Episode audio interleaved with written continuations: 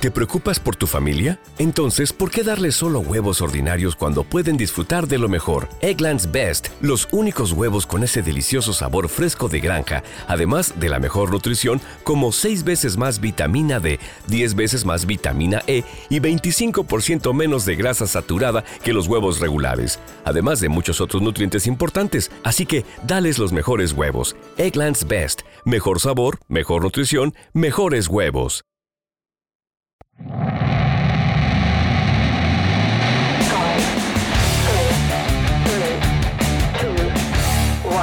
¿Quieres saber más sobre SEO y marketing digital? Estás en el lugar correcto. Bienvenido al espacio donde compartir es crecer. Esto es Top SEO. Hola, bienvenidos, bienvenidas a esta edición número 46 de Top SEO, un nuevo año y empezamos con el pie derecho. Hoy tenemos de invitado a Arturo J. Flores, un excelente escritor, periodista, conferencista, estando pero. Tuvimos una plática muy amena con él acerca del storytelling. También te invito a que nos sigas en nuestras redes sociales, que te suscribas a nuestro canal de YouTube. Ayúdanos a llegar a más público interesado sobre estrategias de SEO y marketing. Mi nombre es Miguel Rodríguez y vamos a la entrevista con Arturo. Hola Arturo, buenas tardes, ¿cómo estás? Bienvenido. Muy bien, gracias amigo. Pues aquí respondiendo a tu llamado, conectado, tratando de estar a salvo y tratando de mantenernos creativos. Que eso es lo importante. Eh, para nuestra audiencia les presento a Arturo J. Flores, un gran escritor, amigo, aparte editor en jefe de Playboy México, un reconocido periodista musical también en, México y en varias partes del mundo, y aparte estando pero, ¿no? ¿Qué más haces, amigo? A ver, platícame. Pues mira, básicamente lo que yo siempre digo es que a mí me gusta escribir, ¿no? Lo que pasa es que se puede escribir en, en muchos eh, universos o en muchas superficies diferentes, ¿no? Puedes escribir en medios de comunicación que lo hago, puedes escribir en libros que también lo hago, puedes escribir guiones que lo he hecho, puedes escribir este en las paredes, ¿no? Hacer graffiti que alguna vez te traté de hacerlo cuando era joven eh, y puedes escribir ideas en servilletas que eso nunca hay que dejar de hacerlo porque es gimnasia mental o gimnasia creativa. Entonces, pues básicamente es eso. Y el stand-up que luego a algunas personas como que como que les brinca porque te dicen, siempre me preguntan, ¿no? Que, ¿Cómo le hiciste para, o por qué pasaste del periodismo al stand-up? Lo que pasa es que para empezar yo no creo que nadie pase de una cosa a otra, o sea, simplemente vas sumando nuevas actividades o nuevas disciplinas a tu quehacer, ¿no? O sea, no es como que yo dejé de escribir novelas para empezar a escribir en Playboy, sino pues yo ya escribía cuentos, en algún momento me publicaron algo pero después entré a, estudiar periodismo a la UNAM, salgo de periodismo, bueno, de hecho ni siquiera salgo, en tercer semestre yo empecé a, escribir para medios de comunicación, a publicar en periódicos, yo era reportero del periódico Stock, periódico deportivo, aunque en realidad yo no estaba en la sección deportiva, sino en espectáculos. Y después en algún momento, ya cuando estaba yo en Playboy, por hacer un reportaje sobre stand-up comedy, me ofrecieron tomar un taller, tomé ese taller, me gustó, me di cuenta de que se trataba también de escribir y pues simplemente lo sumé, lo, lo eché digamos en mi canasta de, de, actividades, pero no necesariamente una sepulta a la otra, ¿no? Sino que todo va como de la mano y todo vuelve al lápiz, ¿no? Ya nos platicaste más o menos cómo eso fue ese, ese salto, ¿no? Que para ti fue muy natural, como dices tú, fuiste acumulando cosas y poniéndolas en la canasta, pero a final de cuentas hay un hilo conductor, que es el precisamente el escribir y escribir es contar, ¿no? Y es precisamente el, tema que tenemos en este podcast, es la pregunta que te quiero hacer. ¿Qué es el storytelling? Pues mira, básicamente o fundamentalmente se refiere al proceso, eh, no quisiera decir el arte, pero pues es que al final sí lo es, de contar una historia, ¿no? De transmitir algo que pudo o no haber sucedido, porque pues hay historias reales y hay historias este, inventadas, ¿no? Historias de ficción, pero fundamentalmente se trata de contar algo que le pudo haber pasado a alguien o que le pasó a alguien, que puede ser tú mismo puede ser una tercera persona, y transmitírselo a otra persona para generar en esa persona una emoción, ¿no? Una emoción que nos puede después traducir en un comportamiento, en una conducta, en un rechazo, en una afinidad, no sé, o sea, pero al final se trata de contarle algo a alguien para que ese alguien reaccione. Eso es a grosso modo el storytelling. A grosso modo, pero eh, fíjate que hay algo que a mí me llama mucho la atención. Bueno, no lo entendí hasta que te conocí ya cuando tomamos el curso y todo lo demás. Eh, porque como te comentaba hace rato fuera de, cuando antes de empezar la entrevista, eh, uno cuando viene de hacer SEO, cuando se dedica a hacer SEO, pues es mucho código, es mucha programación, entender un algoritmo. Entonces hay como esa desconexión entre la tecnología y, por ejemplo, el conectar con las demás personas. Sobre todo, el, yo creo que el ejercicio de, de, las personas que trabajamos más del lado técnico es que estamos mucho tiempo solo, pero no intentamos conectar. Ah, tratamos que hacer que algo funcione, ¿no? Un sitio web, una programación, etcétera, ¿no? Pero no conectar. Entonces, eh, ¿por qué no nos platicas la importancia del storytelling en marketing? Sí, y muy, muy importante. Yo creo que sobre todo tiene que ver, me voy a, remitir a una conversación que tenía hace dos o tres días con un amigo que es especialista en marketing, pero sobre todo es especialista en términos de persuasión. Eh, él da, da, conferencias, da cursos que tienen que ver con persuasión, ¿no? Con convencer a los demás, ¿no? Fundamentalmente eso es la persuasión, el arte del convencimiento. Y él habla de la importancia de, las historias en este sentido. Las historias son un arma muy poderosa para convencer, para hacer que la gente haga cosas, ¿no? O diga cosas o piense cosas. Ahorita que hablas de algoritmo, me brinca bastante porque es una palabra que nosotros relacionamos con algo eh, contemporáneo o moderno, ¿no? Con algo con la tecnología, o sea, el algoritmo de Spotify, el algoritmo de Netflix, el algoritmo de Google, ¿no? O sea, la programática, ¿no? O sea, la publicidad que te empieza, que empieza a aparecer cuando estás navegando en Internet y que de alguna manera va eh, acumulando información sobre tus búsquedas, tus preferencias, tu tiempo de permanencia en determinados portales y que todo eso te va presentando cierto tipo de contenidos y te va diseñando un modo, un mundo a modo, ¿no? No todos tenemos el mismo mundo. o sea, todos entramos a, la misma Internet, pero al mismo tiempo no entramos a la misma Internet. O sea, seguramente las cosas que te aparecen a ti en general en, las plataformas de, entretenimiento o en las compras que realizas, pues no son las mismas que, para mí, ¿no? Y de alguna manera eso es una representación de lo que pasa en la realidad. O sea, cuando tú y yo y más amigos, no sé, pues llegamos a un restaurante eh, y nos ofrecen la carta, pues cada uno busca directamente lo que le interesa, ¿no? Lo que ya sabe que le gusta. ¿No? En mi caso me gusta mucho la cerveza artesanal, pues a lo mejor lo primero que haría sería buscar cerveza artesanal, pero si vamos con un amigo al que le gusta el tequila, seguramente se irá a la parte de vinos y licores a buscar exactamente los tequilas. Si alguien tiene hambre, no va a ver las bebidas, se va a ir directo a ver qué hay de comer y si ese y si esa persona que tiene hambre es vegetariana, por ejemplo, pues no va a buscar ni la parte de carnes ni de pescado, sino las opciones vegetarianas. al final, los algoritmos existen de una manera intuitiva, creo, eh, en el ser humano, ¿no? Y las historias, eh, no, no es que las historias sean algoritmos, pero creo que las historias le apegan a ese algoritmo natural que los seres humanos ya traemos cargado de fábrica de hace siglos y siglos, ¿no? La razón por la que conectas con una historia es porque le pega a tu algoritmo, ¿no? Pero también porque al final el mundo de la informática, creo yo, está inspirado, está basado en cómo funciona la psique y la mente humana, ¿no? O sea, eh, tú, tú, que eres especialista, digamos, lo, voy a decir en términos muy pedestres, en fierros, este, pues tú ya sabes cómo hacer para que algo eh, eh, se te posicione ahí, ¿no? De que yo abro un portal y, y, el primer resultado que aparezca es ese que tú ya trabajaste a nivel SEO, ¿no? Pues un poquito las historias así funcionan, o sea, la razón por la que tanta gente se engancha con Star Wars o la razón por la que tanta gente nos enganchamos con Cobra Kai, por ejemplo, ¿no? O con Game of Thrones, o con todos estos productos de, de, entretenimiento que son, eh, es más, eh, el disco de Pink Floyd, The Wall, por ejemplo. O sea, la razón por la que te enganchas con eso, pues es porque le pegan a tu algoritmo natural, al algoritmo que ya trae tu, tu cabeza y que trae tu ADN desde hace muchos siglos y que reconoce una estructura y una afinidad y una empatía y una antipatía por cierto tipo de personajes, ¿no? Que son paradigmáticos. Cuando yo doy pláticas o conferencias me encanta dar... Put industry leading, difference making, and tomorrow shaping on your to-do list.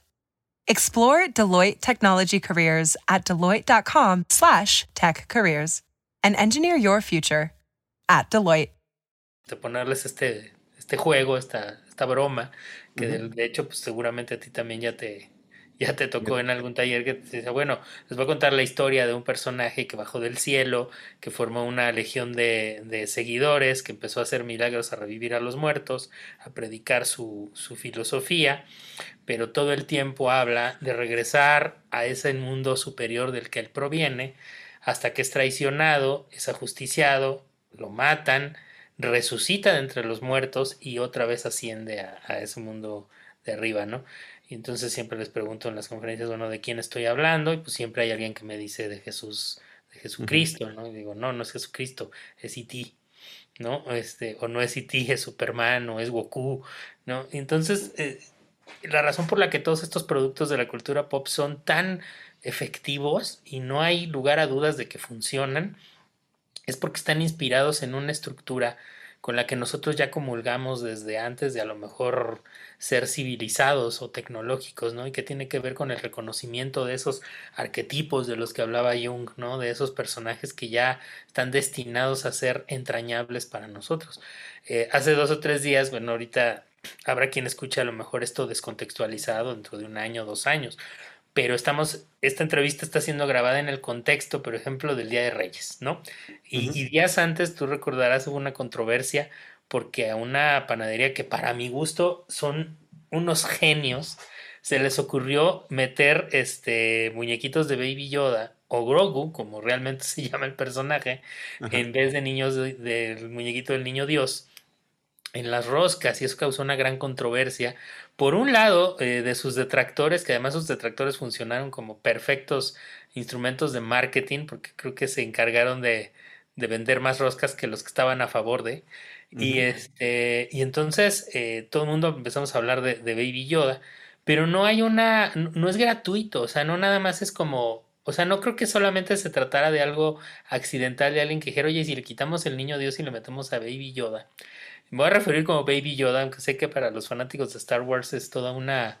Es, es todo un eh, pecado lo que estoy haciendo al denominarlo, porque sé que no se llama así, sé que no tiene que ver con Yoda, pero pues es el, es el nombre que le puso la gente, ¿no? Es el nombre que le pusimos y con el que todos nos referimos a él, ¿no?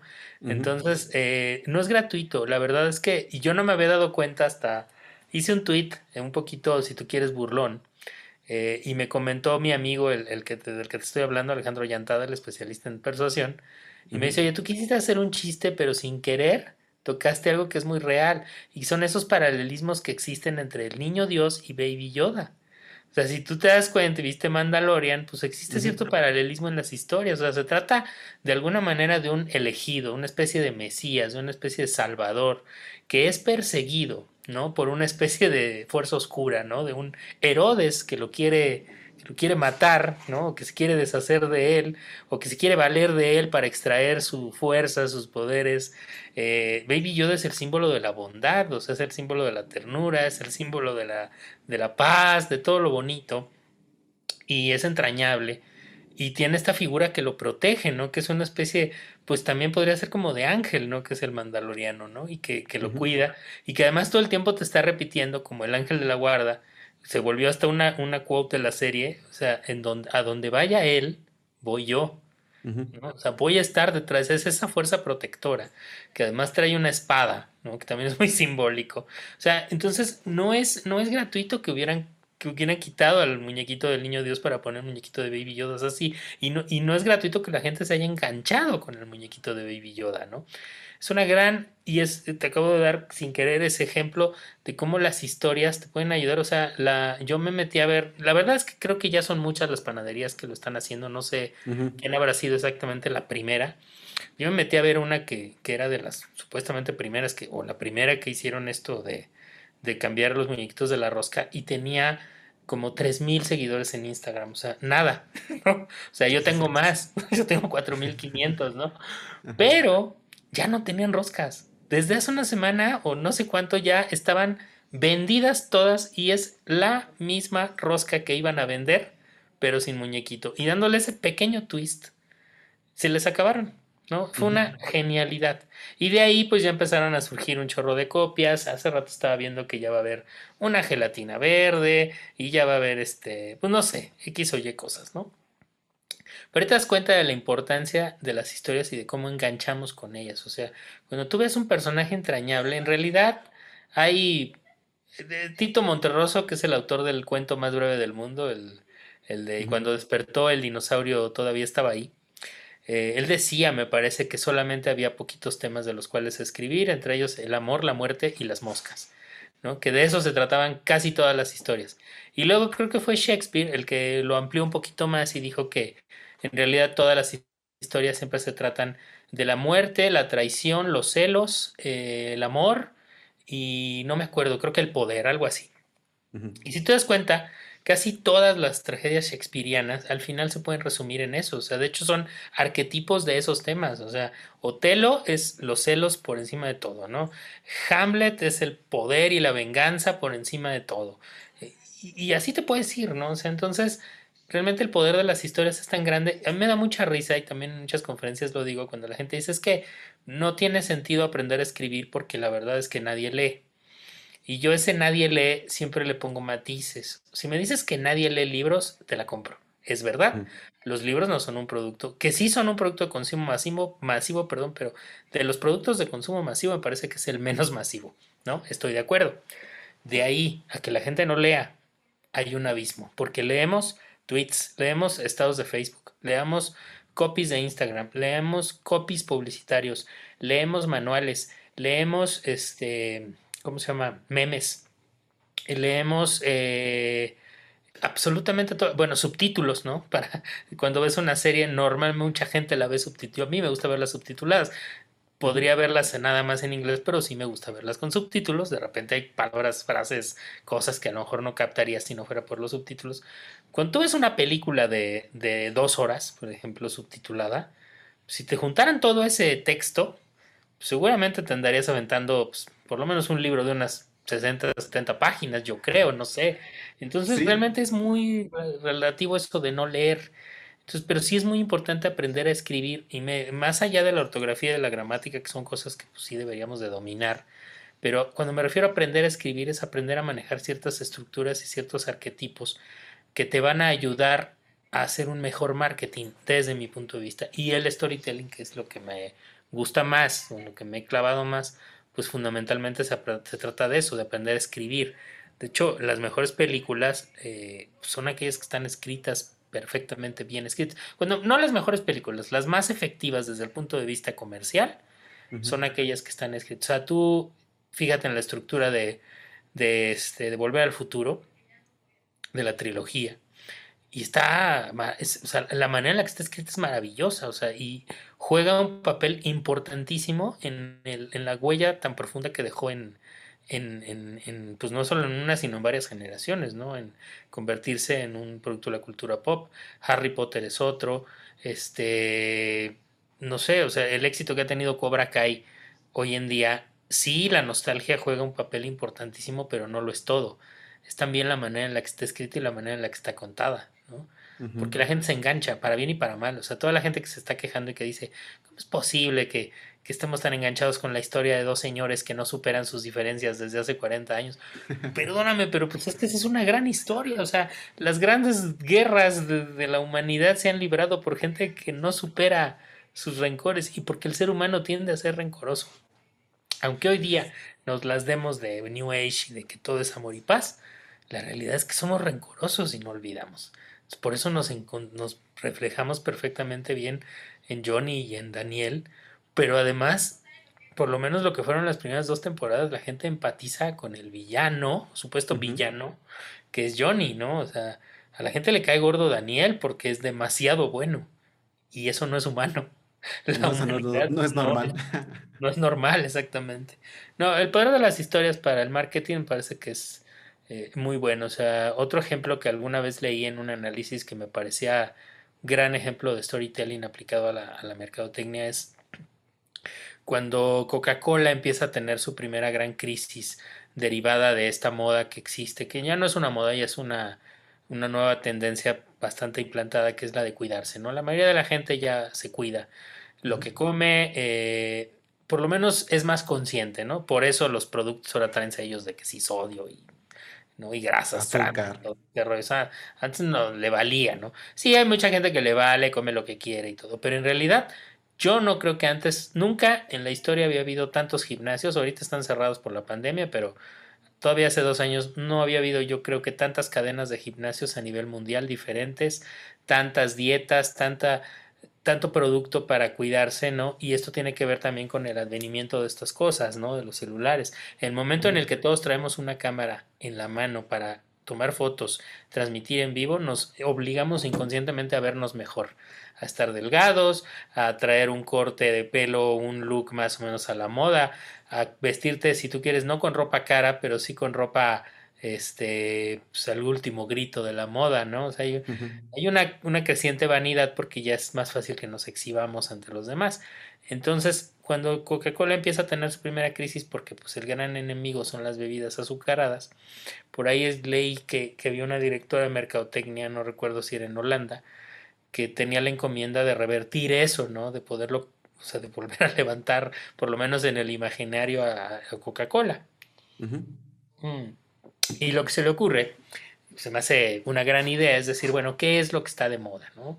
¿Qué es lo que la gente está comentando, haciendo y todo? Entonces volteé a darse cuenta que era el, en ese momento era el advenimiento de la selfie, ¿no? O sea, la selfie era el momento de la selfie, era lo nuevo, era, de hecho era una palabra nueva que no existía, ¿no? Tú no te hacías selfies con las cámaras reflex, no había forma, eso es algo que inventaron los celulares, ¿no? La selfie. Entonces, dice, bueno, ¿qué es lo más, o sea, qué es la selfie? ¿Por qué nos, nos gusta tanto las selfies? Pues porque es el ego, ¿no? Soy yo. Uh -huh. O sea, la selfie es tomarme una foto a mí mismo y compartirla. Es el ego. ¿Te preocupas por tu familia? Entonces, ¿por qué darles solo huevos ordinarios cuando pueden disfrutar de lo mejor? Eggland's Best, los únicos huevos con ese delicioso sabor fresco de granja, además de la mejor nutrición, como 6 veces más vitamina D, 10 veces más vitamina E y 25% menos de grasa saturada que los huevos regulares, además de muchos otros nutrientes importantes. Así que, dales los mejores huevos. Eggland's Best, mejor sabor, mejor nutrición, mejores huevos. ¿Qué es lo más propio que tienes este, después de, de tu cuerpo, digamos? Tu nombre, ¿no? Uh -huh. eh, de hecho, el sonido de tu nombre es uno de los sonidos más agradables para el oído, para tu oído. O sea, uno de los consejos que da la gente que, que, que sabe neuromarketing, pues es que siempre te refieras a la gente por su nombre, ¿no? Que yo todo el tiempo te estuviera diciendo, oye Miguel, mira uh -huh. Miguel, este, gracias Miguel, ¿no? O sea, todo el tiempo. Y hay gente que lo hace a nivel consciente y eso los hace mejores vendedores de ideas, de productos y de todo. Entonces dice, pues el nombre, pues entonces hagamos una Coca-Cola que lleve tu nombre, ¿no? Y es cuando las latas empiezan a traer, pues tu nombre, ¿no? La lata de Miguel, la lata de Arturo, la lata de, de, este, de Paola, la lata, etcétera y eso vuelve una locura. Tú te acordarás que hicieron instalar en el centro histórico de la Ciudad de México una máquina para grabar latas porque había mucha gente que se quejaba de que no encontraba su nombre. Uh -huh. Bueno, a ver, yo no tomo ese refresco, a mí no me gusta la Coca-Cola y no por una cuestión de salud, simplemente no me gusta, ¿sale? Y yo uh -huh. también compré latas que decían Arturo, o sea, ¿por qué? Pues sí. porque, porque la quieres, porque es tuya, ¿no? Hay 200 mil Arturos, pero yo siento que la que dice Arturo es mía. Uh -huh. Entonces, ese, ese, fue otro gran ejemplo y otro gran momento. Para eso sirve entender la narrativa de la humanidad. Sí, porque es un arma súper poderosa. Y aquí retomo lo que te platicaba hace un momento. Eh, un gran amigo mío, también Luis Casanova, cuando me decía hace varios años, eh, Miguel, eres muy bueno en lo que haces, eres bueno en lo que haces, pero no crece la agencia, no creces tú o no crece tu marca personal porque no me cuentas una historia. Y yo así de, pero aquí está mi página, ¿no? Pero aquí está el caso de éxito de mi cliente. No, ok, perfecto. Pero cuéntame una historia, emocional, emocioname. Quiero que me, que me transmitas ese beneficio que va a tener tu producto o tu servicio. Y para eso precisamente es importante saber contar las historias. Sí, y, y, y qué conecta. Porque uh -huh. fíjate que eso sí me pasó que de repente, cuando yo empecé a escribir ficción, yo lo primero que empecé a escribir fue ficción. O sea, cuando tenía entre 16. Siempre cuento esta historia, de hecho es uno de mis storytellings ya, ya muy trabajados. Este, es real todo, pero, pero es, es este, pero lo he contado muchas veces. Cuando yo estaba en la preparatoria, eh, a mí me gustaba leer, me gustaba mucho leer ciencia ficción, fantasía, todo eso. Y pues me enamoré, ¿no? Me enamoré de una, de una chava que, que este, pues sí me peló, o sea, de hecho estuvimos juntos alrededor de tres meses, eh, pero después pues me frenzoneó, me dijo que no, que no se sentía a gusto conmigo y empezamos a hacer esa relación que mucha gente ha tenido como de codependencia porque éramos amigos, pero no éramos novios, pero andábamos juntos para todos lados, para arriba, para abajo y, y si ella empezaba a salir con alguien yo me encelaba y si yo salía con alguien ella se encelaba. Todavía no existía la narrativa de la pareja tóxica, pero ya éramos una pareja tóxica. Entonces, este, un día ella llegó y me regaló un libro de Ray Bradbury que se llama Crónicas Marcianas. Y me dice, este, en la dedicatoria, me puso, espero que algún día te pueda dedicar un libro mío, que a ella también le gustaba escribir. Dice, pero mientras, este está muy chido y te va a gustar. Y lo leí, lo devoré y no tienes idea, o sea, me voló la cabeza. Yo nunca había leído algo parecido a lo de Bradbury, o sea, fue una cosa ya me digo, ya me gustaba leer y ya tenía libros favoritos, ya me gustaba mucho Julio Verne, me gustaba mucho Michael Lende, ¿no? El, autor de Historia sin fin. Eh, en fin, me gustaba Emilio Salgari, ¿no? Las novelas de pirates, de piratas. Pero cuando yo leía Bradbury me rompió la cabeza. Yo dije, es que este señor escribe poesía porque parecía que parecía poesía, pero no, porque me está contando una historia.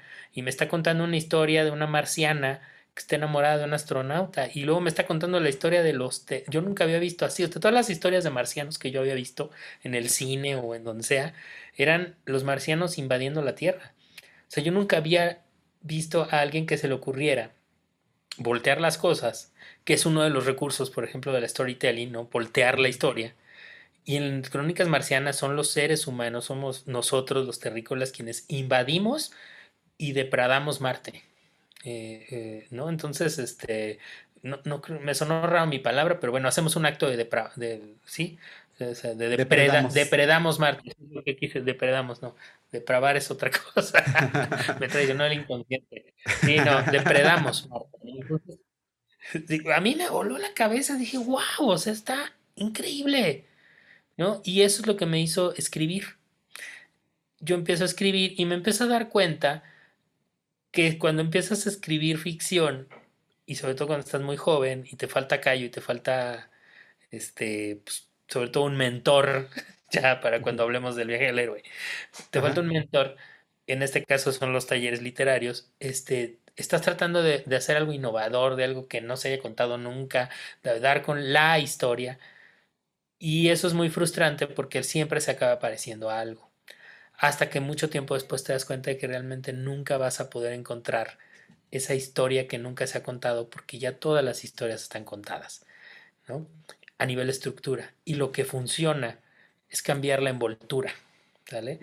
En algún lado otro amigo escritor, Iván Farías, me platicó, yo no había visto esa entrevista de Bradbury, en la que él, por ejemplo, hay dos grandes autores de ciencia ficción en, el mundo, ¿no? Que es, o en la cultura popular, que es Isaac Asimov y, Ray Bradbury. Y casi, casi es un Tigres o Rayados o un Manchester este, City Manchester United o un Barcelona Madrid. O sea, o te gusta Bradbury o te gusta Simov. A algunos les gustan los dos. Fundamentalmente a casi todo el mundo le gusta Simov porque es muy técnico, muy científico. Yo soy del team de Bradbury porque a lo mejor soy más cursi, entonces me gustan mucho los juegos de lenguaje. Bradbury no es un tipo científico, ¿sale? Él todo lo resuelve con magia y con poesía.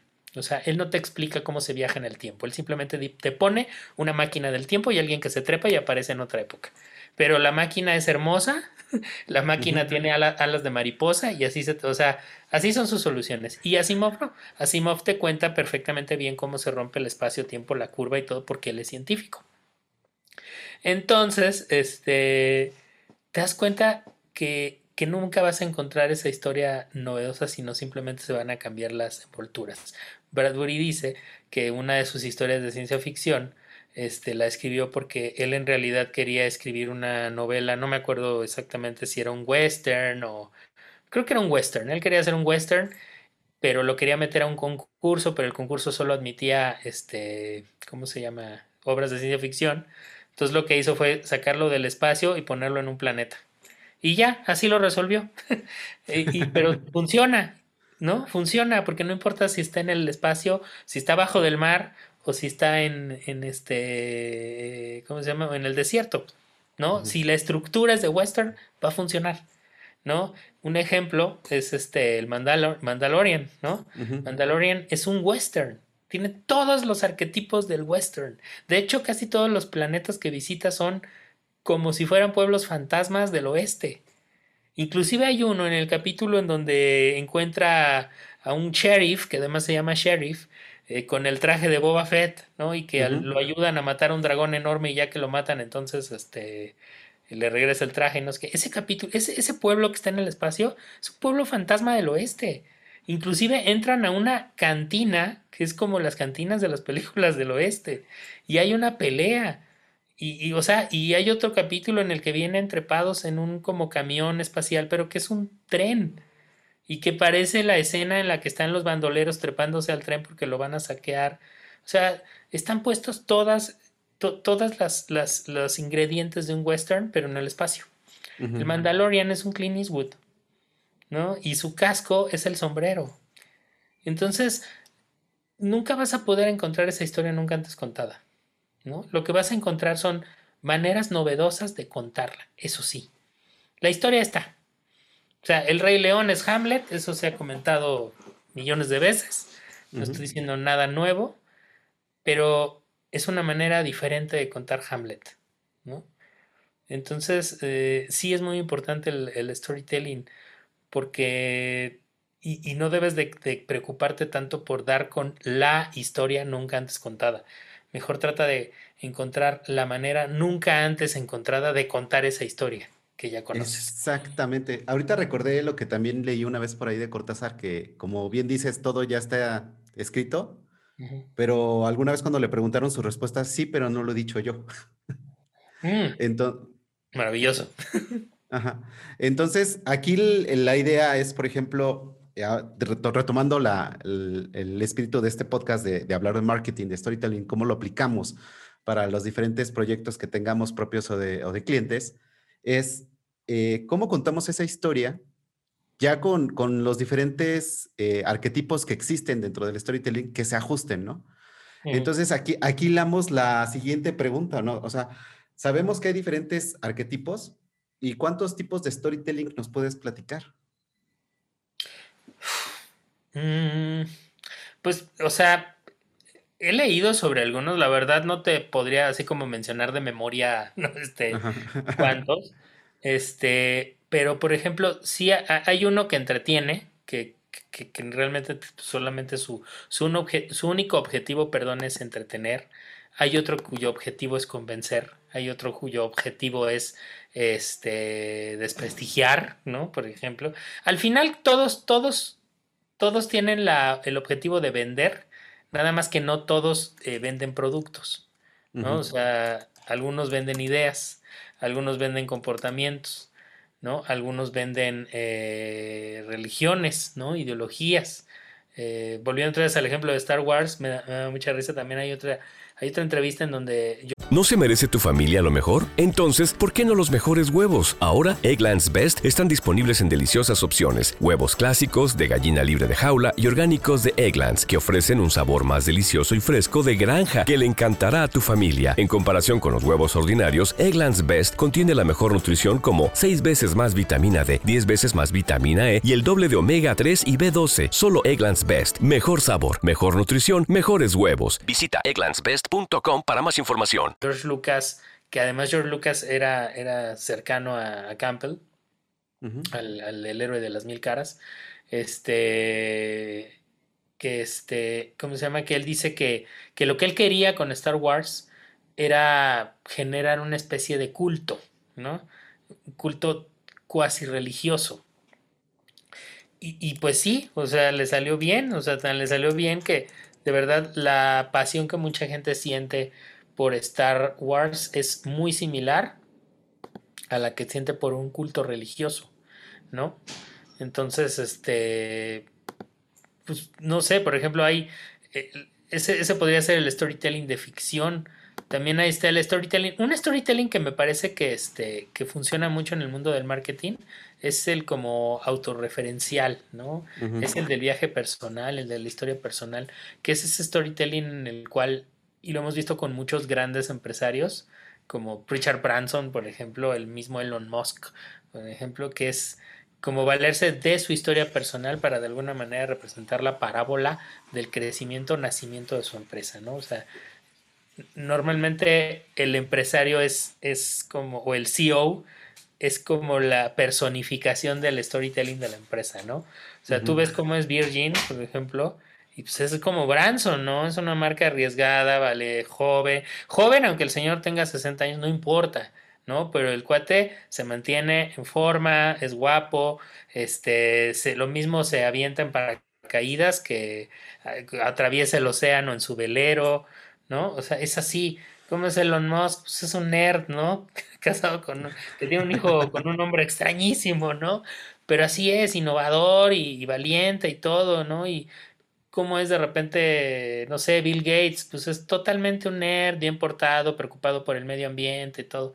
¿Cómo era Steve Jobs? Un tipo obsesionado con el diseño, obsesionado con las formas, este, pero sobre todo que, que vendía un, un estatus, ¿no? O sea, es lo que digo, muchas compañías dicen, ¿no? Yo te vendo una experiencia, no te vendo el producto, ¿no? O sea, y sí es cierto, al final, cuando te venden esa experiencia, pues te venden esa, esa, este, ¿cómo se llama? Te venden esa historia, ¿no? Te vuelves parte de su historia. Está el storytelling de consumo, que es el que tal cual, pues apunta para que, para que vendas, ¿no? Eh, para que, para que compres, para que, para que te hagas de productos y de, y de servicios y de bienes. Está el storytelling que se concentra en los valores, por ejemplo, de la marca. Eh, en fin, este, no sé, o sea, tengo, eh, eh, o sea, he leído de muchos, la verdad es que tampoco soy muy enciclopédico, no me acuerdo a veces luego de definiciones y todo, pero fundamentalmente yo lo dividiría en dos grandes grupos, que es el, el de ficción y el, y el refer no, no lo diría como referencial, es que tiene un nombre, pero pues el que es de no ficción, valga. de no ficción. Sí, el que, el que se basa como en un personaje, ¿no? Porque precisamente ahorita que estabas platicando de todas estas grandes compañías, eh, y, y, en el mundo de marketing se conoce muchísimo, ¿no? O sea, que Amazon empezó en un garage, que Google empezó en un garage, que Microsoft empezó en un garage. Y aquí, por ejemplo, podemos ver precisamente la siguiente eh, parte del podcast donde te quiero preguntar sobre los elementos que tiene que tener un storytelling. Entonces yo creo que ese garage que tienen estas, estas grandes empresas que son icónicas, eh, también es como parte del storytelling que crearon de la, para la marca, para la empresa. O sea, porque de verdad, o sea, no, pues Bill Gates, sus papás les dieron creo que 120 mil dólares para que fundaran la primera parte de Microsoft, ¿no? Entonces, no empezó en un garage, ¿no? Por, por lógica, ¿no? Entonces es como que es parte. ¿Qué, elementos debe tener una buena historia? Yo creo que un personaje, sobre todo un personaje perfectamente bien definido y una congruencia, ¿no? O sea, porque no te imaginas, por ejemplo, que el personaje que representa Monsanto, por ejemplo, ¿no? El, el, el arquetipo, ¿no? Para hablar de Monsanto, sea pues un héroe, ¿no? Porque la percepción de la gente en su mayoría, independientemente, yo no lo digo, o sea, más bien lo ves hasta en la cultura pop, siempre es negativo, ¿no? Siempre es un villano, siempre está como más cargado, ya hablando de los términos de, Jung, este, hacia la sombra que hacia la luz, ¿no?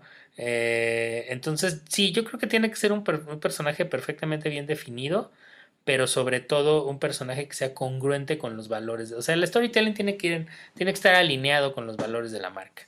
¿no? O sea, si tu marca es, por ejemplo, este, no sé, Coca-Cola que te vende, por ejemplo, ¿no? Coca-Cola te vende la felicidad. De hecho, el personaje de Coca-Cola en cuanto a storytelling es súper este, efectivo porque es Santa Claus. O sea, Santa Claus no, no tenía cara hasta que se lo puso Coca-Cola, ni colores. ¿No? Existía la leyenda de San Nicolás y tiene como su réplica su equivalente tanto en Norteamérica como en Rusia, como en, todo, como en todos los territorios, por lo que hablábamos, pues porque ahí está el arquetipo, nada más le cambian, perdón, no le cambiamos los la manera en la que lo presentamos. Pero ese icono que todos conocemos del señor del traje rojo, el trineo, los renos y todo ese asunto, eso es invención de Coca-Cola. ¿Sale? ¿Por qué? Porque lo que te vende pues la felicidad. Porque la, el azúcar, independientemente de la, del daño que te pueda hacer, pues sí te produce felicidad. O sea, cuando estás triste, cuando estás deprimido, lo que quieres es comer azúcar. Aunque 20 minutos después te manda todavía más a la lona, porque ya que se pasó el rush este, del azúcar, pues ya otra vez te sientes mal y a veces hasta peor que antes de comerlo. Pues la realidad es que en el momento te vende azúcar, ¿no? Te vende felicidad, perdón. Entonces es la chispa de la vida, ¿no? Entonces tú ves a, Santa... O sea, ¿qué te puede dar más alegría que recibir un regalo de Navidad? ¿no? y la imagen del viejito bonachón y todo, pues es eso, ¿no? Pero no es la misma imagen que podría, o el mismo, sí, o sea, estoy tratando de pensar en otro personaje que sea así súper, súper identificable para todo mundo. Eh, pero pues mira, un poquito a lo mejor se podría decir que Michael Jordan es, es ese personaje heroico arquetípico de Nike, ¿no? O sea, digo, obviamente Nike es más viejo que Jordan, pero bueno, que Jordan famoso. Pero pues cuando tú piensas en, en, este en Nike, perdón, en Jordan, piensas en sus tenis, en su ropa deportiva, en la de hecho eh, creo que la, la, palomita, algo sí, no, no es cierto, la palomita no, pero hay, hay algo de del logo de Jordan saltando que tiene que ver con, con este, con storytelling y todo. O sea, sí, yo creo que uno de los ingredientes es eso, ¿no? un personaje perfectamente identificable, congruente con los valores de la marca, con un arquetipo muy bien establecido. Y, perdón, le pegué al micrófono. Y este. Y pues una historia contada de manera muy estructural, ¿no? Estructural y estructurada. Ambas cosas. Que precisamente para hablar de, estructuras, eh, ya lo habías mencionado hace, hace poquito, está el, viaje del héroe, ¿no? Que de, Joseph Campbell. Que, por ejemplo, si, si, no lo han leído, por favor, lean, lean su libro, es extraordinario. Eh, yo creo que es de, los de cajón, ¿no? Cuando estudias periodismo cuando estudias literatura, para que entiendas ese tipo de, de, arquetipos que puede haber y, y, la fuerza que tiene la historia, ¿no? A través de la... La fuerza que tienen las historias a través de la historia de la humanidad. Sí, y que además es una, es un paradigma, o sea, es una historia que se repite muchas veces, ¿no? Eh, y que es esa, ¿no? La del, voy a abrir un pequeño paréntesis antes de hablar del viaje del héroe, porque es una historia que yo de verdad, ahí sí, no la conozco del todo. O sea, no, no, he visto la serie en su conjunto, o sea, conozco el personaje, que es Sabrina, ¿no? Eh, estaba leyendo ayer en Twitter y me dio mucha risa que la gente estaba muy enojada, porque por lo que entiendo, a lo mejor voy a hacer un spoiler a los que sí la estén viendo, pero pues es que la serie ya se acabó, está en Netflix creo, es una serie de una bruja y entonces creo que al final de la serie ella muere y su novio, que entiendo que es mortal, se suicida para poder estar con ella juntos por toda la eternidad. Y la cuestión es que esta época de, digamos, corrección política extrema que estamos viviendo, este, pues hizo que mucha gente se sintiera ofendida porque pensaban que ese final estaba eh, de alguna manera gloria, glorificando o exacerbando la idea o romantizando la, de, la idea del suicidio, ¿no? La idea de acabar con tu vida. Y a mí, eh, pues no, no he visto la serie, entonces no puedo opinar, pero a mí sí me dio como que en cuanto leí eso, o sea, dije, wow, o sea, se suicida y luego él se suicida para que estén en, juntos en la eternidad. Es Romeo y Julieta. Ajá. No, o sea, o sea, sí, ¿no? O sea, porque a lo mejor sí con sus variantes, aquí está toda una bruja y él, pero, pero además la historia de, Romeo y Julieta se ha contado tantas y tantas veces de maneras tan distintas, o sea, es un, gran formato de storytelling, o sea, eh, desde la película, no me acuerdo quién la dirige, donde, donde sale Leonardo DiCaprio, este, que es un Romeo y Julieta traída a la, a la modernidad, hasta cuántas telenovelas, hasta la película de Underworld, ¿no? Que son los hombres lobo contra los vampiros. O sea, se ha contado muchas veces, pero me, sí dije, wow, o sea, le quisieron aplicar un final a, Sabrina tipo Romeo y Julieta, o eso es lo que yo pienso, no sé, insisto, no lo he visto. Dije, pero, pero no le gustó a la gente porque lo juzgan desde un punto de vista este, moral. Y yo creo que las historias de repente no se pueden juzgar tan, tan en ese, eh, con esos parámetros, ¿no? Eh, no sé, eh, nos vamos a meter en un terreno delicado porque he tenido esta conversación, más no discusión con, personas, ¿no? Que por ejemplo dicen que, que de repente las historias que son muy violentas, pues pueden fomentar la violencia. Híjole, no sé, porque entonces si una historia estuviera de llena de paz y armonía, pues en teoría quien la leyera automáticamente se volvería pues, una persona este, amorosa y, sin, con cero comportamientos agresivos. Y creo que no funciona así. O sea, creo que las historias sí nos pueden impresionar profundamente, nos pueden convencer de cosas, pero no nos cambian, no nos convierten en algo diferente a lo que ya éramos de la noche a la mañana. O sea, entonces, pero bueno, ya regresando a la parte de lo del viaje del héroe, este sí, es un, es un texto fundamental que se debe leer además muchas veces y que además cuando, em, cuando te explica con el diagrama, más bien cuando te explica alguien con un diagrama, este, cómo funciona el, viaje del héroe, te das cuenta que pues, sí, claro, es la historia de Mahoma, de Buda, es la historia de Jesucristo, ¿no? Es la historia de Luke Skywalker, es la historia de Harry Potter, ¿no? Y va perfectamente, tú piensas en todas esas grandes películas. Una vez un maestro de, de guionismo me decía una gran verdad, dice, los gringos nunca hacen cosas para ver si funciona. Los gringos hacen cosas porque funcionan. ellos no hacen una película para ver qué pasa con ella. Ellos hacen una película porque saben que va a funcionar, ¿no? Porque está probado, está comprobadísimo, ¿no?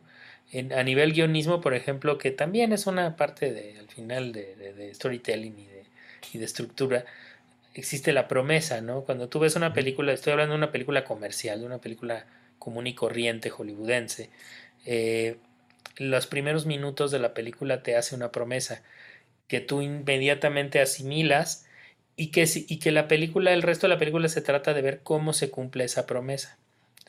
Si la promesa no se cumple, es una mala película y no funciona y no te gusta y no te enganchas. Si la promesa se cumple, sientes que es redondo y está perfecto. Eh, la voz de mi mejor amigo es un, es un ejemplo. En los primeros minutos de la película, el amigo le habla a, Julia Roberts y le dice: Me voy a casar y quiero que estés conmigo el día de mi boda. Esa es la promesa. Mucha gente cree que la promesa es, es este, que ella impida el, la boda, ¿no? Porque se enamora de su amigo. No, no, esa no es la promesa. La promesa es y es clarísima desde los primeros minutos, quiero estés conmigo el día de mi boda. Y después de muchos azares, de muchas cosas que suceden dentro de la película, la película termina con ella acompañándolo a él el día de su boda. Casi todas las películas o todas las películas exitosas se tratan de eso. Eh, volver al futuro otra vez. Primeros minutos de la película, llega el Dr. Brown y le dice, Marty, tienes que regresar en el, eh, ¿cómo se llama? En el tiempo y evitar que pasen estas situaciones y no sé qué. Y pasa la película y efectivamente se cumple la promesa. Esto es un poquito la misma estructura con la que funciona el viaje del héroe, ¿no? O sea, siempre hay un héroe que tiene ciertas características, que vive en una cierta normalidad, en un mundo ordinario. Campbell habla del mundo ordinario y el mundo eh, especial, ¿no? Eh, que es este mundo como mágico, una cosa así. Y siempre se le presenta una misión al héroe el héroe de primer sentido, eh, de primera intención, siempre la rechaza. Lo primero que hace es rechazar la misión, la llamada, hasta que encuentra ese mentor, ¿no? Y entonces encontramos el mentor que tiene ese arquetipo de mago, ¿no? Que puede ser Gandalf, que puede ser Obi-Wan Kenobi, que puede ser el de Harry Potter, ¿cómo se llama? Este. Ay, eh, Dumbledore. Dumbledore, exactamente. Eh, Miyagi, ¿no? El Dr. Brown. o sea, todos son iguales, ¿no? Todos son ese personaje de edad, algunos barbados, otros como el Dr. Brown no tienen barba, o el señor Miyagi, pues apenas tiene poquita, pero son canosos, pero que son, tienen cara de sabios, ¿no? Son científicos, son magos, son gente que tiene muchísimo conocimiento, y entonces ayudan al héroe a pasar, ¿no? A ese mundo especial y ahí se encuentra con los aliados y viene su primera gran resurrección, después viene este, la recompensa del elixir, toda esta parte medio lo estoy haciendo de memoria. Y así hasta que llegamos al retorno otra vez a ese mundo este, ordinario, ¿no? Y se completa el círculo, ¿no? Y todas las grandes historias este, que han funcionado y que funcionarán, pues de alguna manera se tratan de eso, ¿no? Y, enganchan y se quedan ahí, y por eso El Señor de los Anillos, y por eso este, pues todos estos grandes este, productos, ¿no? De hecho, eh, ya que hablábamos de Playboy en algún momento, si has visto la serie de de, Playboy, American Playboy, que está en, Amazon, pues es, eh, fue lo que hicieron, ¿no? O sea, la marca eh, se dedicó a, narrar la vida de Hugh Hefner desde el punto de vista o con base en una especie de viaje del héroe, ¿no? En donde te cuentan que, digo, todo pasó, todo lo que cuenta en la serie de, de Hefner es real, todo absolutamente sucedió, sin embargo, lo que hicieron fue estructurarlo de manera que correspondiera a lo del viaje del héroe, ¿no? Y, entonces, pues la serie, digo, yo la vi más allá de que yo trabajé en Playboy. he oído comentarios de mucha gente que no necesariamente porque trabaja en Playboy y que a lo mejor ni siquiera sabía tanto de la marca, pero que les pareció súper interesante y súper entretenida, ¿no? Entonces, este, pues sí, el, el, storytelling definitivamente te ayuda a, a posicionar muchísimo mejor un producto, una idea y eventualmente pues a venderla. Sí, porque a final de cuentas es como platicas, ¿no? Todos estos eh, elementos que debemos de saber acomodar, porque las historias siempre están ahí, también como dijiste hace rato, ¿no? O sea, todos tenemos una historia.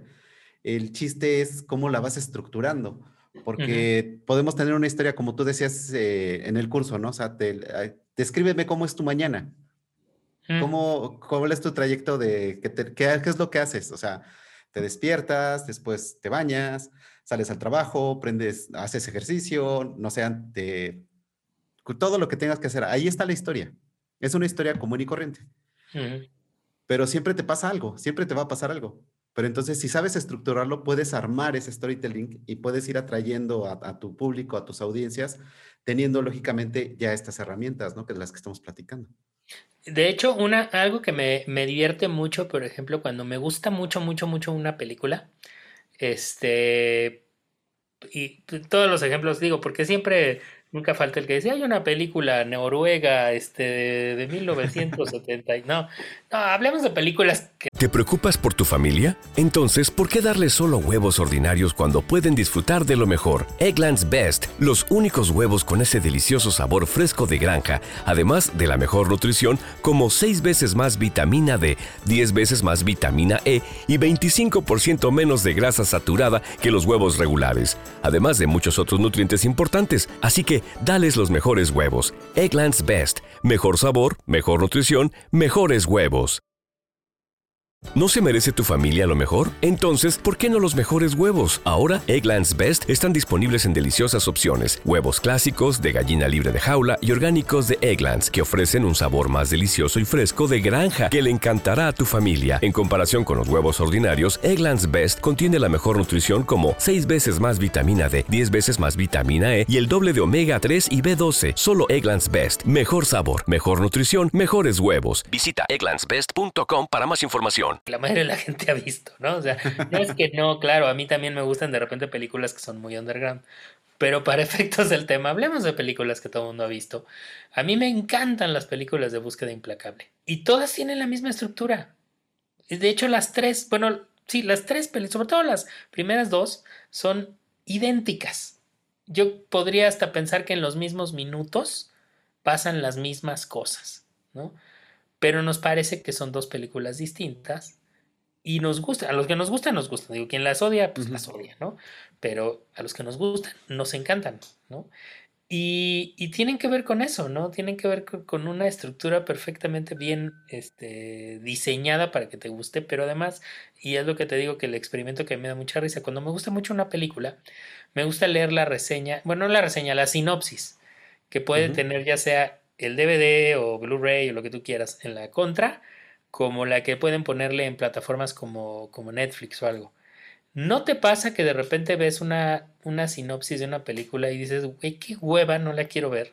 Porque tal cual dice, no sé, Miguel es un locutor de radio que todos los días transmite su, su, este, su programa a las 7 de la noche.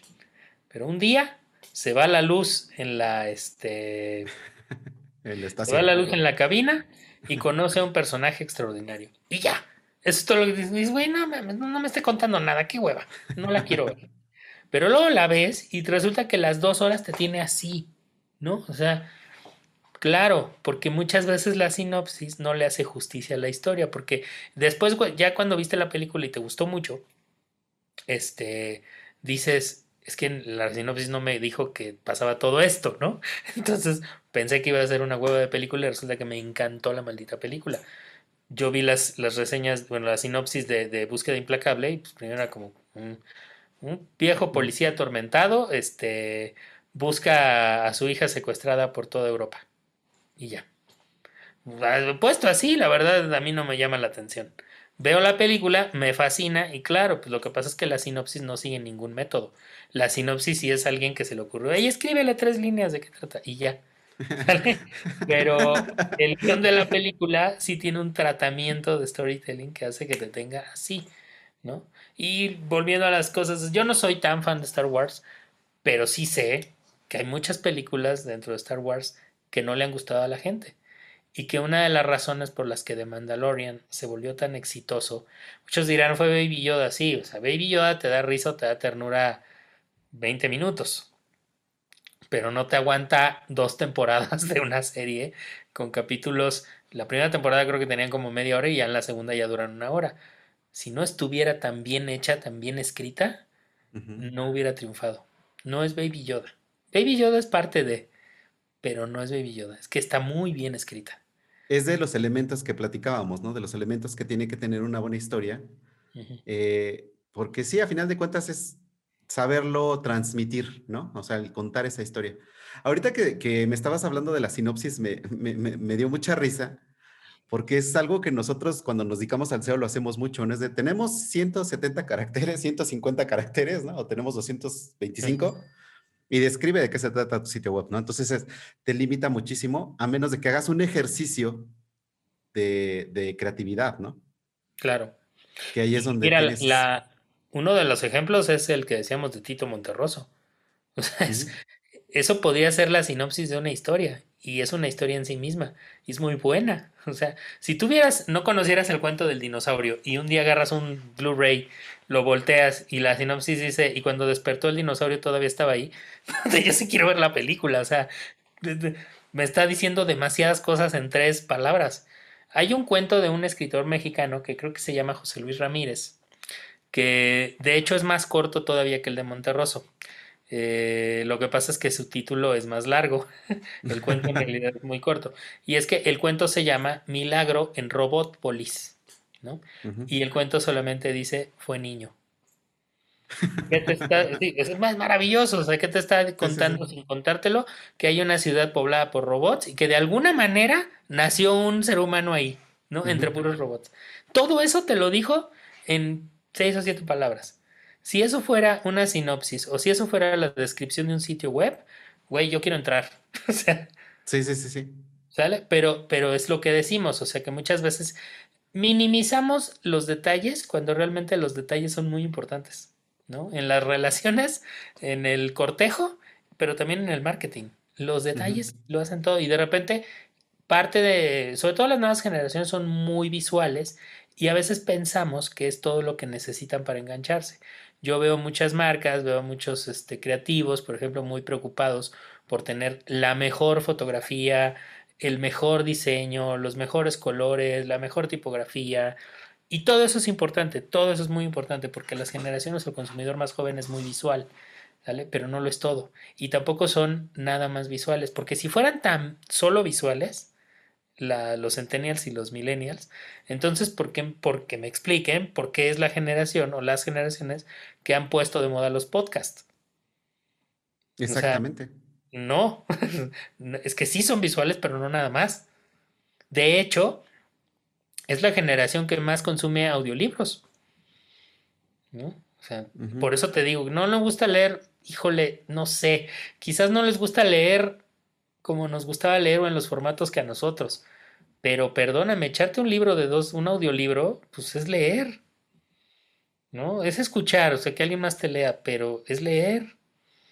Y muchos podcasts de los que ellos consumen o que están medio de moda, como es el caso de Leyendas Legendarias, que a mí me gusta mucho, por ejemplo, pues es un podcast de storytelling. Sí, totalmente. ¿No? Y, y, perdón, pero tampoco es que te cuenten las historias que nadie conoce, ¿eh? O sea, Te cuentan la historia del black metal noruego, te cuentan la historia de Goyo Cárdenas, el primer asesino, bueno, no el primer, pero uno de los asesinos seriales mexicanos más famosos. Te cuentan la historia de Aleister Crowley, el, Papa Negro. Te cuentan la historia del Palacio de Lecumberri. O sea, son historias que te metes a Wikipedia y ahí están, ¿eh? O sea, nada del otro mundo.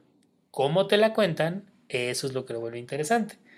Te lo cuentan con un buen guion y te lo cuentan con unos tipos haciendo muy buenos chistes, porque la verdad es que a mí, a mí sí me dan risa.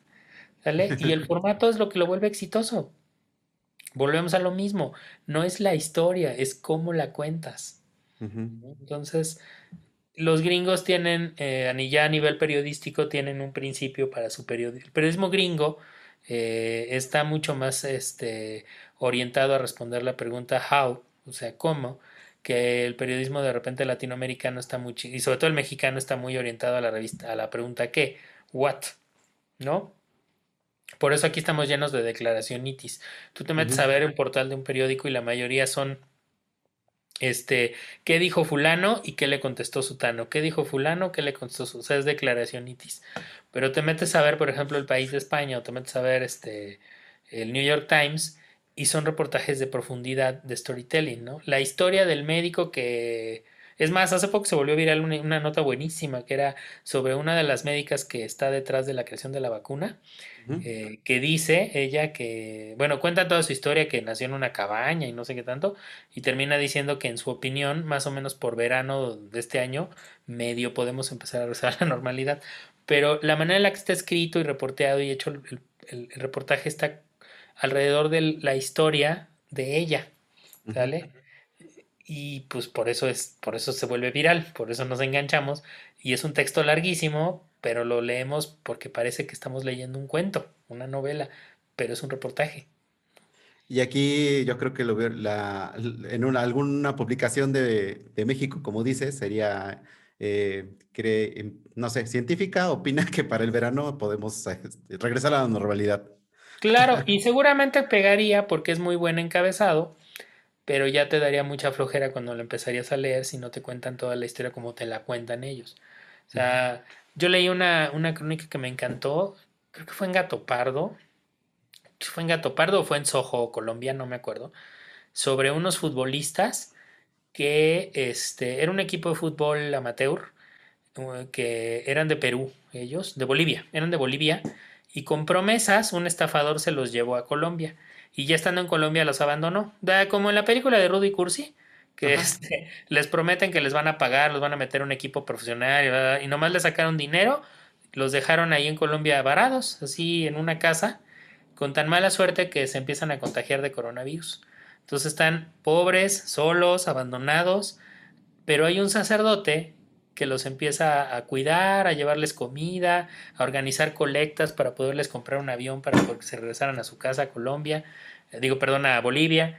Y, se vuelve un artículo, se vuelve una crónica de verdad tan emotiva, tan bien escrita, tan que apelaba tanto a la identificación y a las emociones, que a mí me encantó y estoy seguro que mucha gente que la leyó se, es maravillosa, ¿no? Que eso en una redacción común de periódico sería Cinco muchachos procedentes de Bolivia se quedaron varados en una casa en Colombia, este, contagiados de coronavirus, o sea, con, una frialdad y una, con una estructura de un periodismo que, si bien es cierto, es informativo, eh, no está hecho para ser disfrutable, para ser un producto de lectura disfrutable, sino solo para informar. Y de repente hay historias que a nosotros nos deberían de dar para no solo informar, sino también para conmover. Exactamente, que a final de cuentas también eso es lo que queremos, ¿no? cuando tenemos un negocio, un proyecto, inclusive tu propia vida, ¿no? O sea, como tú lo acabas de decir hace ratito, o sea, conoces a una persona, a lo mejor conociste a una chica y dices, ah, hola, este, soy Arturo, soy periodista y ya, ¿no? A que le digas, oye, fíjate, soy escritor, soy periodista, trabajo en Playboy, eh, etcétera, etcétera. O sea, ¿cómo, cómo, le, ¿cómo vas y le hablas, no? ¿Cómo lo, lo transmites? Verbo mata carita, ¿no? Exactamente. ¿Qué es este, ¿cómo se llama? Eh, ¿Qué es lo que decíamos? Sí, fíjate el poder de tan fuerte de las historias. Hace como, sí, como unos 3, 4 meses, me invitaron, yo no iba a dar la, yo no iba a ser speaker, pero me invitaron a ver la grabación de TED Talk aquí en México. Fue ahí en Puebla y pues estuvieron varios, varios oradores. Y no se trata nada más de contar tu historia, sino de saberla contar. O sea, por eso que es que mucha gente, por ejemplo, el otro día estaba yo en una controversia en Facebook porque salió un artículo en El País, me parece, de España, y lo firmaba una agente literaria. Y ella decía, el, el título era súper provocador, era muy bueno, porque decía, no, tu historia no da para un libro. Y fundamentalmente se trataba de que había mucha gente que cree que tiene una gran historia entre las manos, cree que su historia personal es muy interesante y pues siempre piensa que puede escribir un libro, ¿no? Con eso. Entonces la gente literaria lo que decía es, no, a ver, espérate, yo recibo docenas de manuscritos con ideas como la tuya y son muy malos. No cualquiera puede escribir un libro, ¿no? Entonces, eh, cuando lo, yo lo compartí en Face, muchos de mis contactos escriben, muchos son periodistas, muchos son storytellers, y decían, no, no, no, como no, está mal, es una arrogante esta señora, cualquiera puede escribir un libro, una buena historia, está donde sea, yo, a ver, sí, una buena historia la puedes encontrar casi donde sea. Es más, todos tenemos una historia que vale la pena ser contada. De ahí a que la puedas contar tú, ese es el meollo o de esto es de lo que ella está hablando, que no todos tienen la habilidad de ser buenos storytellers, ¿no? Entonces, este, eh, me, me llamó mucho la atención por lo, pues, por todo esto que estamos, este, platicando. Entonces estaba yo en las TED Talks y de repente de seis, de seis conferencias, de verdad, cinco fueron muy aburridas, muy aburridas. Y había gente que tenía historias muy buenas, ¿sale? O sea, había gente que tenía historias de, no sé, de viajes o de, o de, cosas que eran muy interesantes, pero las contaban con una arrogancia, las contaban como queriéndote a leccionar, como poniéndose como ejemplo, sin cero estructura dramática, sin nada de, nada, o sea, no, no había, no había estructura, ¿sale? Y muchos llevaban presentación así de PowerPoint muy interesante, con fotos muy bonitas, pero no aguantaron ocho minutos de conversación, la gente estaba durmiendo. Y la última, porque es a la que sí voy a mencionar, porque me parece que ella sí lo hizo muy bien. O sea, también lo hizo, que fue la última, ya todo el mundo estaba cansado, ya todo el mundo estaba harto, ya todo el mundo se quería ir. Y te juro que en cuanto se paró en el escenario, en 15 segundos ya nos tenía todos. Hasta gente que ya se había parado y se iba, se había ido como atrás de donde fue la grabación, como para ya no participar de ella. En cuanto la escucharon, mira. Y es Carla Iberia Sánchez, ¿no? Carla Iberia, eh, periodista, este, una persona súper, súper culta, este, con un, una gran preparación. Y ella empezó a hablar, o sea, su conferencia trataba sobre, sobre la seguridad digital, ¿no? O sea, el tema era ese, el tema era la huella que nosotros dejamos en Internet no se borra nunca, ¿no? Pero la empezó contando con una historia y empezó contando que eso es lo que más me gustó. Ella no contó su, fue la única que no contó su historia. Dijo, yo voy a contar una historia, pero no voy a contar la mía. Voy a contar la historia que necesito contar para hablar de mi tema. Y entonces contó la historia de un chavo, yo no conocía la verdad la historia de un chavo que para una revista se prestó para hacer un reportaje. Era un experimento en el que él iba a borrar su huella digital, ¿no? Uh -huh. Cerró sus cuentas de redes sociales, se quedó sin tarjetas de crédito, viajó sin avisarle absolutamente a nadie dónde iba a estar. Y entonces el reto era, después de seis meses de viaje, que la gente lo encontrara. Y quien lo encontrara, se iba a ganar un premio. Más palabras, más palabras, menos dos se trataba la historia. Y alguien lo encontró porque empezaron a rastrear sus consumos, lo empezaron a ver en cámaras de seguridad de lugares donde se presentaba. Este, o sea, y, y, y toda la plática nos llevaba a deducir que aunque tú quieras borrar tu huella digital, ya no se puede, ¿no? O sea que si tú entras a un Oxxo y te graban, ya hay una huella digital ahí tuya que si tú de repente, y, y mencionaba Carla Iberia un caso, no me acuerdo exactamente cómo iba la, cosa, pero había mujeres, por ejemplo, que todavía no se enteraban que ya estaban embarazadas cuando el algoritmo ya lo sabía, ¿vale? Por sus consumos, por los lugares en donde habían estado, etcétera. O sea, el, la conferencia fue, híjole, de verdad, muy conmovedora, muy impresionante, y a mí sobre todo me llamó mucho la atención cómo se valió ella del storyteller, del storytelling, perdón, para, puta, de verdad de una manera abrumadora atraparnos, ¿no? Y no sé cuánto habló, a lo mejor habló 15 minutos, pero fueron 15 minutos que de verdad la gente apenas se daba el permiso de respirar, porque estaba metida, completamente metida en lo que ella estaba diciendo. Entonces, eh, definitivamente es un arma poderosísima, o sea, para bien y para mal, porque también hay storytellers que se valen de las historias para, para colocar en la cabeza de la gente ciertas ideas que pues, no están tan chidas, pero, pero cuando lo utilizas como herramienta de marketing, uf, es, te deja muy buena, muy buena experiencia. Sí, sí, sí, es poderosísimo. De verdad, eh, Arturo, ya se nos fue volando el tiempo, llevamos ya más de una hora platicando aquí, muy, muy sabroso, como te decía desde un principio. Eh, en dado caso que alguien de la audiencia, Arturo, te quiera contactar, ¿por qué medio lo puede hacer? Claro, eh, pues yo en todas las redes sociales estoy como Arturo el Editor. En Instagram, en Twitter, en Facebook, eh, en LinkedIn estoy como Arturo J. Flores.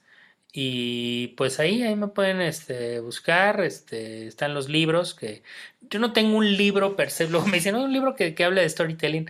No, no tengo un libro que hable de storytelling, tengo libros que aplican el storytelling más bien, porque pues yo fundamentalmente empecé como escritor de cuentos y novelas, entonces tengo tres libros de novelas, cuatro ya libros de novelas, tengo libros de cuentos, eh, tengo algunos de crónica, ¿no? periodística. Eh, pero sí doy algunos talleres como el que en algún momento pudimos compartir y conferencias como las que en algún momento también pudimos compartir. Y pues sí, ahí, ahí me pueden buscar, este, trato de dar respuesta a todo en el menor tiempo posible. Muy bien, Arturo, de verdad te agradezco mucho tu tiempo. Siempre es bastante eh, aleccionador platicar contigo. Te extiendo la invitación para otro podcast donde vamos a hablar de otras cuestiones que sé que también sabes muchísimo y que tienes por ahí en el tintero. No, hombre, pues yo encantado de la vida, no pasa nada. Fíjate que es, es paradójico cómo este encierro nos ha vuelto más. Ahora ya no tienes este pretexto para decir, y es que el tráfico, no llegué. Exactamente.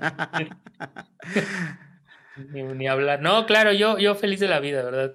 Este, porque, pues digo, como dice, o decía, perdón, como decía, este, como decía Carlos Fuentes, yo soy una maquinita de hablar. Entonces, este, eh, pues no, pues a mí me encanta. Muchas gracias a ti por invitarme y cuando quieras también le damos a ese otro tema. Muy bien. Te agradezco mucho, Arturo. Que estés muy bien. Hasta luego. Hasta luego. Gracias.